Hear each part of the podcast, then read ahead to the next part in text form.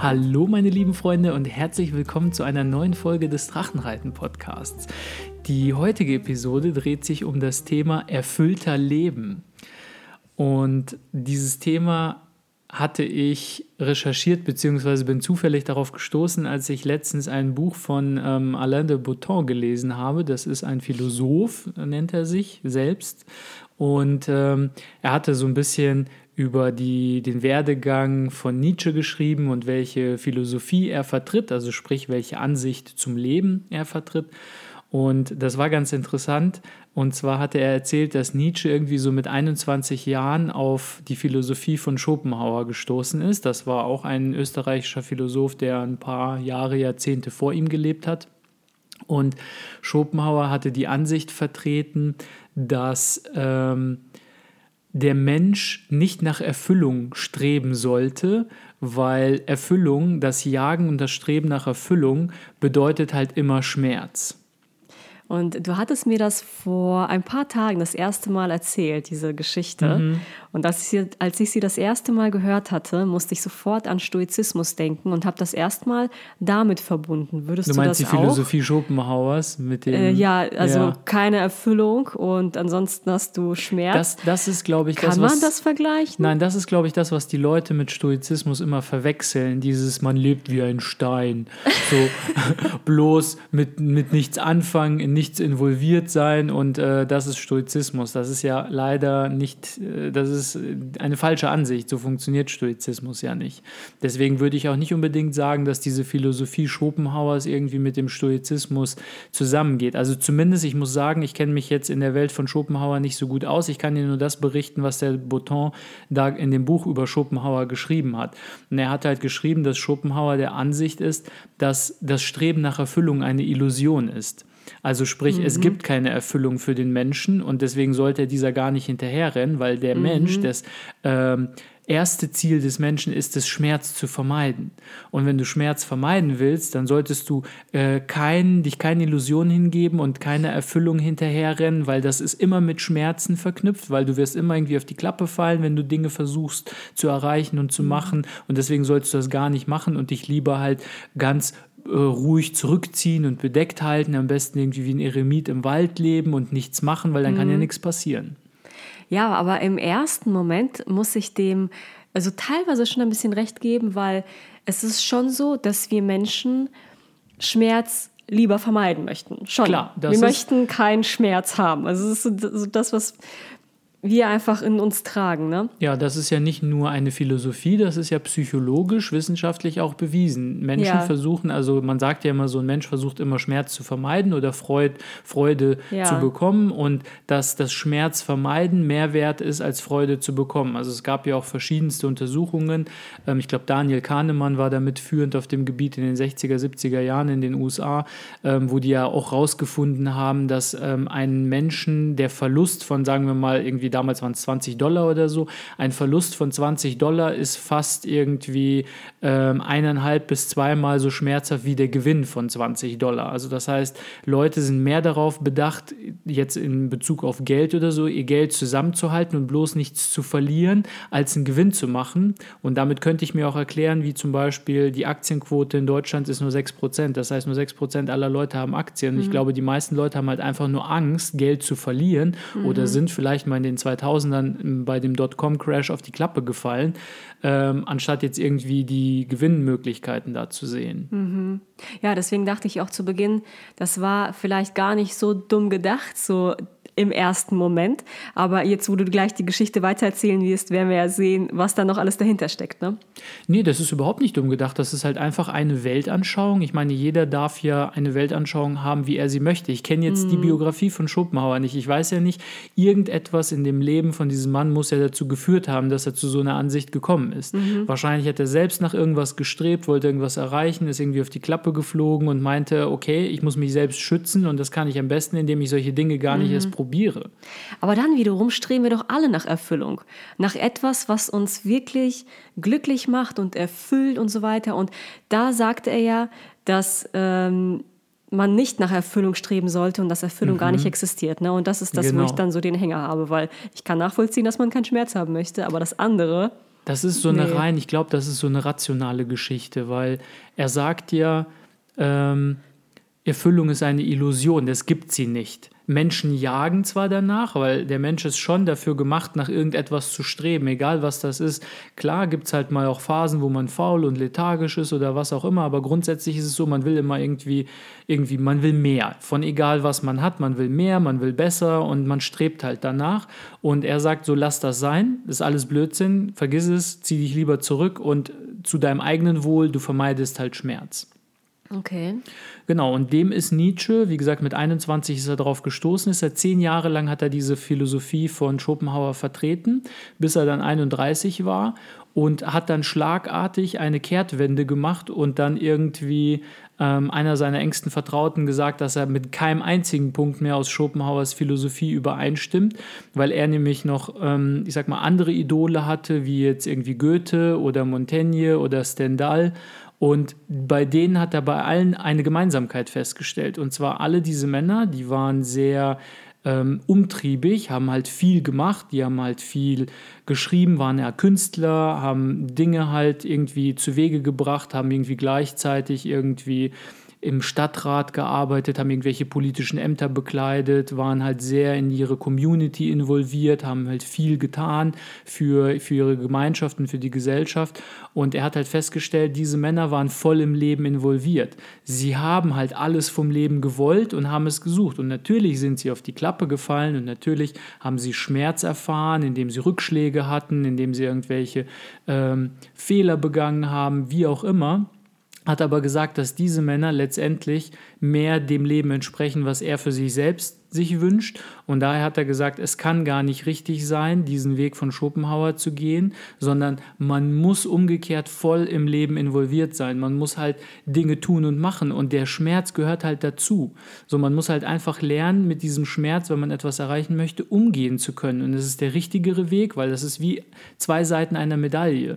Zum Leben bedeutet nicht nur Leben, Leben bedeutet auch Tod. Tod ist die andere Seite der Medaille des Lebens. Und genauso heißt es, du kannst nicht nur immer irgendwie Erfolg haben bei dem, was du anstrebst, sondern du musst auch mal automatisch, wenn du Dinge tust, wirst du auf die Klappe fliegen. Du wirst Fehler machen, du wirst irgendwie Verluste erleiden, was auch immer, in welcher Hinsicht auch immer dieser Schmerz kommt, du wirst ihn halt haben.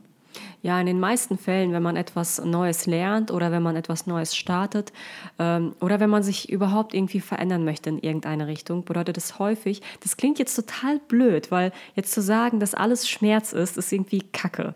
Aber andererseits, wenn man wachsen möchte, bedeutet das, dass man in neue Bereiche vordringt, in denen man selber persönlich noch nicht war. Das heißt, häufig muss man, hat man ein bisschen Wachstumsschmerz, man hat so ein bisschen Unwohlsein, ähm, man möchte vielleicht etwas nicht so gerne machen, aber man muss es dann nicht. Ne? Das simpelste Beispiel ist Schule. So, ne, man hat, das ist einfach ein sehr, sehr simples Beispiel. Man geht jeden Tag in die Schule, man muss den Unterricht besuchen, Dinge dazu lernen, arbeiten, schreiben und so weiter und so fort. Und irgendwann hat man halt ein, ein gewisses äh, Wissen. Ähm, und mit anderen Dingen genauso. Wenn man beim Sport besser werden möchte, ist auch ein sehr simples Beispiel, total leicht nachvollziehbar, hat man auch einen körperlichen Schmerz, manchmal auch so ein bisschen psychischen Schmerz, weil man sich manchmal auch viel ähm, mental äh, darauf vorbereiten muss, dass man gerade eine Herausforderung annimmt und irgendwie besser werden möchte und noch eine Übung und noch eine Wiederholung und noch eine. Ähm, da ist schon ein gewisser Schmerz dabei. Und mit jedem bisschen Schmerz, mit jedem bisschen Herausforderung kommt man eine Stufe höher, äh, gewöhnt sich daran, der Körper adaptiert, der Geist adaptiert und man kommt dann weiter. Und dann kommt das die nächste Sache und dann kommt man wieder weiter. Und manchmal, klar, fällt man auch auf die Klappe. Mit sehr, sehr vielen Dingen hat man auch Rückschritte. Manchmal hat man das Gefühl, man krebst in seinem Leben einfach nur. Irgendwie so zwei Schritte nach vorne, drei zurück und dann wieder, weiß ich nicht. Ähm, ja, Ja, das ist wieder die Geschichte mit der Komfortzone. Ne? Also irgendwo gibt es auch so einen Spruch, also so ein Bild eher mit so der Komfortzone ist einfach nur ein Kreis und ein Pfeil und dann steht irgendwie so dran, irgendwie alle, Oh, ja. alle guten Dinge liegen außerhalb deiner Komfortzone. Ja, ja, ja. Das ist halt so, in deiner Komfortzone fühlst du dich einfach wohl und wenn du etwas machen willst, wir nennen das jetzt halt einfach wachsen. Wachsen ist für mich einfach der Begriff mit, Das hat nicht unbedingt irgendwie damit zu tun, dass man jetzt irgendwie überall besser werden will und strebsam ist, sondern Wachsen hat einfach auch mit neuen Erfahrungen zu tun. Das hat einfach damit zu tun, bist du der Typ, der jetzt seit 20 Jahren immer in den gleichen Ort fährt, um dort Urlaub zu machen? Dagegen ist jetzt überhaupt nichts Schlechtes zu sagen, weil ich kann das schon nachvollziehen, dass man halt irgendwie so das Gefühl hat von hier fühle ich mich wohl und heimisch und hier komme ich gerne hin, weil ich mache hier halt, hier kenne ich alle Leute und jede Ecke und hier mache ich halt gerne Urlaub. Oder ist man jemand, der halt neue Erfahrungen sucht und lieber irgendwie sagt, ich möchte jetzt irgendwo Urlaub machen, die Welt ist so groß, ich habe noch so viele Dinge nicht gesehen, wo ich noch nie war. Und ähm, das ist so für mich allgemein wachsen, heißt halt einfach neue Erfahrungen machen, sein Bewusstsein erweitern, egal wie, ob man sich jetzt neue Dinge anschaut in der Welt, neue Dinge macht, ausprobiert, irgendwie mit neuen Leuten sich auf irgendwelche ich sag mal, Abenteuer einlässt, wie auch immer diese aussehen, geschäftlich, privat, Beziehung, wie auch immer, das ist für mich wachsen. Und das kann halt nur stattfinden außerhalb der Komfortzone, per Definition schon. Mhm. Weil in der Komfortzone, die, das ist halt all das, was du bereits kennst. Das ist mhm. schon in deinem Erfahrungshorizont drinne. Das bedeutet, dort erwartet dich nichts Neues. Aber wenn du etwas Neues haben willst, neue Erfahrungen, dein Bewusstsein erweitern willst, musst du aus dieser Komfortzone rausgehen. Deswegen auch dieser eigentlich treffende Spruch, so alles Gute liegt außerhalb der Komfortzone. Mhm. Ähm, die Frage, was ist gut, wie will man gut definieren, aber ich glaube, das soll einfach nur so ein bisschen ja, so ein kleiner Weckruf sein, so wenn du irgendwie gerade von deinem Leben angeödet bist und irgendwie das Gefühl hast, dass es irgendwie jeden Tag aus dem Gleichen besteht, irgendwie essen, trinken, schlafen, scheißen, arbeiten, was auch immer, dann äh, muss man vielleicht noch einen Schritt aus seiner Komfortzone tun. Ja, ich wollte auch nämlich gerade sagen, man muss nicht unbedingt seine Komfortzone verlassen wollen. Keiner zwingt einen das. Man kann jahrelang in seiner Komfortzone leben und glücklich sein und alles ist völlig in Ordnung. Man muss nicht irgendwie Herausforderungen annehmen oder irgendwas anderes haben wollen, wenn man mit dem glücklich ist, was man momentan so hat. Aber manchmal hat man einfach dieses Gefühl von, es ist langweilig, es tut sich nichts, es, man bewegt sich nicht vorwärts und manche Persönlichkeitstypen, wenn wir jetzt hier an diesen Persönlichkeitstest denken, den wir vor ein paar Monaten gemacht haben. Mhm, den MBTI. MBTI, ja. genau. Oder äh, der Abklatsch von MBTI. Ne? Also wir können euch die Episode ähm, in der Infobox mhm. verlinken. Ähm, da gibt es ja unterschiedliche Persönlichkeitstypen und manche von denen, die brauchen es ganz, ganz dringend, dass sie Pläne für die Zukunft haben, dass die wissen, wo es hingeht, dass die das Gefühl haben, sich im Leben vorwärts zu bewegen. Das, also manche Typen, denen ist das nicht so wichtig, die sind dann happy, wenn sie einfach das haben, was sie da haben. Die gehen zur Arbeit, kommen nach Hause, Routine und so weiter. Die sind happy damit. Das ist super in Ordnung damit. Aber andere Typen, die gehen da dran zugrunde. Und die brauchen einfach dieses ähm, gewisse Etwas, dieses Mehr. Und dann heißt es halt Komfortzone verlassen, neue Dinge ergründen. Und häufig habe ich das Gefühl, ich kriege gerade so schlecht Luft durch die Nase, dass wir ähm, manche Projekte äh, nicht angehen, weil wir uns vielleicht manchmal fragen, ich weiß nicht, was sagen denn die anderen? Äh, wie werde ich wohl von außen wahrgenommen, wenn ich das mache? Keiner in meiner Umgebung macht das. Ich bin irgendwie so ein bisschen wie das schwarze, Sch der schwarze Schaf, das schwarze mhm. Schaf. Mhm. Ähm, irgendwie sowas. Wir geben viel zu viel Wert darauf, wie die Außenwelt auf uns reagiert, anstelle wirklich intern reinzublicken und sich zu überlegen, ich möchte das aber, vielleicht muss ich mir eine Gruppe suchen oder irgendwie Gleichgesinnte finden, die diesen Bereich meines Lebens, den mhm. ich gerne mhm. ausprobieren möchte, mit mir teilen, sodass ich halt Leute dafür habe und dann habe ich noch weiterhin meine, meine Freunde und meine Familie für andere Dinge. Ja, genau, das ist, ähm, ich glaube, das hatten wir auch schon mal mit dem Umfeld, ne, dass es super wichtig ist, dass wenn man gerade solche Dinge macht, die eher unkonventionell sind oder in den Kreisen, in denen man sich bewegt, unkonventionell sind, dann ist es schon sehr hilfreich, sich einen Kreis zu suchen, das heißt nicht ihn zu ersetzen, aber einen Kreis zu suchen, in dem das eher normal ist, weil das wird einem unglaublich viel Hilfestellung geben und unterstützen, wenn man halt ähm, sich normal fühlt in dem, was man tut und nicht irgendwie sich schämen muss, weil ich bin hier der Einzige, der, keine Ahnung, Hallenhalmer mag und alle anderen lieben Fußball und irgendwie habe ich niemanden, mit dem ich drüber reden kann. Wenn ich sage, dass ich das mag, dann werde ich von denen allen ausgelacht oder so. Mhm. Das ist natürlich schwierig, dann sowas zu verfolgen oder anzustreben, wenn man halt permanent Gegenwind bekommt. Ne? Mhm.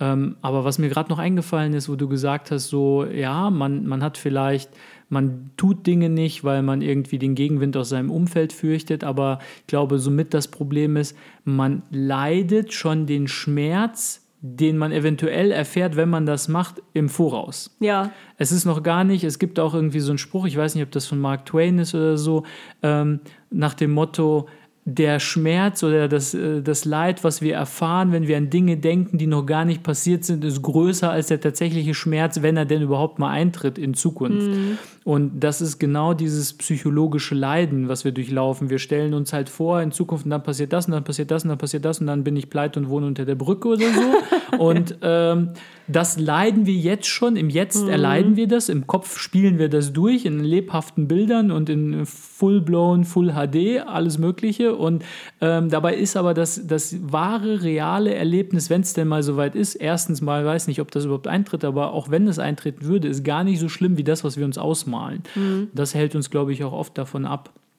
Dinge ja. zu tun. Daran musste ich häufiger denken. In den letzten Jahren ging mir dieser äh, Spruch wirklich häufig durch den Kopf, weil seitdem, ich, äh, seitdem du ihn mir gesagt hattest, ist mir auch bewusst geworden, wie häufig wir auch im Alltag, also zumindest geht es mir so, auch im Alltag immer wieder daran denke, also vorausdenke, was wohl passiert, wenn äh, keine Ahnung, wenn ich das und das sage, wenn ich Kontakt zu dem und dem aufnehme, wegen dem und dem Thema. Ähm, und ich manchmal verstrickt man sich in so eine Zukunftsdenke, Eventualitäten, die man meint, dass sie passieren, weil man, man ähm, kann ja nur von dem ausgehen, was man weiß aber man weiß nie alle, man hat nie immer alle Informationen. Mhm. Vor allem nicht, wenn andere Menschen involviert sind, was ja. die meistens sind. Ne? Genau. Wir können nicht in ja. die Köpfe der anderen Menschen reingucken, mhm. aber glauben zu wissen, was sie denken würden. Ja, genau. Und das ist meistens so das, wo wir uns dann ein bisschen selbst verarschen. Also dann halt Kopfkino, Kopfkino, Kopfkino ohne Ende. Und dann kommt es vielleicht gar nicht zu dem Gespräch, weil man es nicht zulässt ja. oder so. Und selbst wenn es dann dazu käme, ist es einfach halb so wild. Und vor allem denke ich mir manchmal so äh, irgendwie unsere eigene Erfahrung. Ähm, lehrt uns eigentlich nichts, obwohl sie es müsste, weil jetzt überleg dir mal, wie viel interessierst du dich für andere Leute? Wenn irgendwer irgendwas macht, dann nimmst du das vielleicht peripher in, dein, in deiner Wahrnehmung wahr, so ganz lose, weil du interessierst dich nur für deinen eigenen Scheiß und machst nur deinen Kram. Und jetzt gehst du aber davon aus, dass wenn du irgendwas machst, auf einmal alle sich auf eine negative Art und Weise dafür interessieren und sich die Mäuler zerreißen und lästern und keine Ahnung was. Dabei ist jeder so sehr mit seinem eigenen Leben beschäftigt, dass es keine Sau interessiert. Und trotzdem machen wir uns in die Hose, was könnte derjenige mhm. denken, was könnte diejenige denken, was werden die wohl hinter meinem Rücken äh, über mich erzählen und oh Gott, oh Gott, ist das peinlich und in Wirklichkeit wurde davon vielleicht nicht mal richtig Notiz genommen. Mhm. Weil, wie gesagt, deine Erfahrung müsste dich eigentlich lehren, dass äh, so wie du mhm. Notiz von den, ich sag mal, Dingern anderer Leute äh, nimmst, so nehmen sie auch von deinen Dingern Notiz, nämlich gar nicht. Ja, das ist ein Phänomen, ne? Total lustig. Ja. Ja, und zu diesem Schmerz und Leid gibt es auch noch irgendwie einen ganz interessanten Ansatzpunkt. Und zwar ähm, hatte Schopenhauer, glaube ich, irgendwas dann vom psychologischen Schmerz gesagt. Und ähm, ja, ich habe mich ja jetzt so viel mit ähm, ja, mit, mit Yoga und so ein bisschen dieser ganzen Spiritualität beschäftigt. Und da herrscht so die Ansicht vor, Schmerz gehört zum Leben dazu. Schmerz ist eigentlich auch etwas Gutes, weil zum Beispiel, stell dir mal vor, wenn du in deinem Körper keinen Schmerz hättest, kein, also in deinen Fingern nicht und keine Ahnung was, dann würdest du ja wahrscheinlich mit deinem Körper, wenn es dir gerade irgendwie in den Kram passt, den Finger abhacken oder den Fuß abhacken oder keine Ahnung. Also Schmerz bewahrt dich davor, deinen Körper zu behalten. Du brauchst diesen Körper zum Leben. Ne? Du siehst ja schon, schon, was wir mit unserem Körper anstellen, obwohl wir leichten Schmerz haben, also Ohrringe und hier Piercing und da Piercing und Tattoo, weil das nur leichte Schmerzen sind. Wenn du gar keine Schmerzen hättest, wer weiß, was du mit deinem Körper machen würdest. Wahrscheinlich wären wir gar nicht in der Lage zu leben. Ne? Man sieht das ja auch, es gibt ja tatsächlich diese Krankheit, wo Menschen keine Schmerzrezeptoren haben und das ist halt sehr, sehr gefährlich, weil die sich halt theoretisch unbewusst so verletzen können, dass denen halt irgendwie komplett die Haut verbrennt, weil die irgendwo an eine Herdplatte drankommen, gar nicht merken, dass die heiß ist. Dann liegt die Hand da drauf und qualmt gerade ab und es stinkt nur. Also es ist halt wirklich kein Scherz. Und ähm, also das gehört zum Leben dazu. Aber das Leiden, das ist etwas, was wir aus dem Schmerz machen. Das heißt, das Hirn kann ja eigentlich nur in dem Sinne alle Erfahrungen nur multiplizieren oder addieren. Also das Hirn kann eine Erfahrung nicht vermindern, mhm. sondern wenn du etwas erfährst, kannst du das nur ich sag mal, verstärken. Also das Gehirn ist wie so eine Art Verstärker. Das kann man sich vielleicht auch so vorstellen. Du musst dir ähm, dann vorstellen, so, ich sehe dich jetzt in voller Lebensgröße. Aber das Bild, was meinem Hirn übermittelt wird, ist ja nur das, was auf meine Retina passt, auf mein Auge. Und das ist ja vielleicht nur 10 Millimeter oder so. Das ist das Bild, was das Auge aufnimmt mhm. und spiegelt es zurück ins Gehirn. Und das Gehirn macht daraus das Bild, was ich jetzt sehe, du mhm. in voller Lebensgröße. Das heißt, das Gehirn ist dazu prädestiniert, Dinge zu vervielfachen, zu multiplizieren. Und genau das tut es auch mit dem Schmerz. Wenn du dich irgendwie in den Finger schneidest oder was auch immer, du hast natürlich erstmal einen körperlichen Schmerz, aber du machst daraus in deinem Kopf, in deinem Hirn, machst du ein Leiden daraus. Und das ist psychologisch. Der Schmerz, der ist körperlich, aber der Rest ist psychologisch. Es gibt natürlich auch psychologischen Schmerz, wenn du jetzt irgendwie Verlust hast, ein geliebter Mensch stirbt oder jemand beendet die Beziehung, was auch immer, die Partnerschaft dann erfährst du natürlich psychologischen Schmerz, aber du machst daraus ein Leiden und du mhm. leidest. Und das ja. ist eigentlich nicht nötig. Ja, ähm, was ich gerade sagen wollte, ist, dass ähm, äh, also es ist ja auch real, ne? Schmerz ist Schmerz und Leid ist Leid. Es ist halt real und für dich ist es real. Es ja. ist halt sehr real und es ist auch bei Zeiten auch berechtigt, dass das so ist. Ne? Nur tatsächlich, wie weit man es treibt, ne? ab welchem Moment ähm, kann man das irgendwie behandeln, dass das Leiden nicht so groß ist. Und da gibt es halt eben Werkzeuge dafür. Ähm, und das finde ich halt so spannend. Ne? Genau. Und ähm, ja, man muss sich halt einfach nur bewusst machen mit dem Leiden, das ist optional, das tun wir uns mhm. selbst an. Das mhm. ist auch das, was, das geht ein bisschen Hand in Hand in das, was wir beim letzten Mal gesagt haben, mit dem du bist zu 100 Prozent für dein Leben verantwortlich, du bist auch zu 100 Prozent für die, deine Erfahrungen mhm. verantwortlich.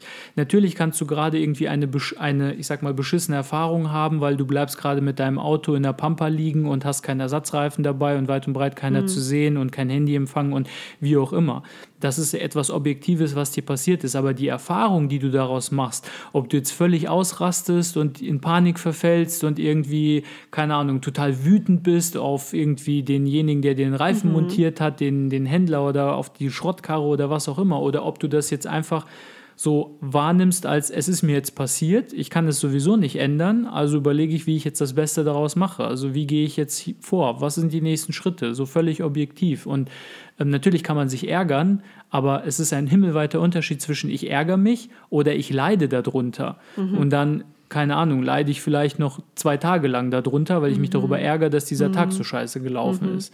Ne, und das ist halt optional. Man muss sich einfach bewusst machen, dass wir, für egal was uns passiert, wir sind natürlich nicht für die Umstände verantwortlich, die uns passieren, wenn wir irgendwo reingeraten, aber wir sind dafür verantwortlich, was wir daraus machen und wie wir es wahrnehmen. Mhm. Ja, super, super spannend. Und äh, wenn man jetzt so darüber nachdenkt, wenn man ein erfüllteres Leben haben möchte, äh, gehören ja alle Erfahrungen mit oh dazu, oh ja. sowohl die guten als auch ein gewiss, eine gewisse Form von Schmerz, häufig Wachstumsschmerzen, weil man wachsen möchte als Person.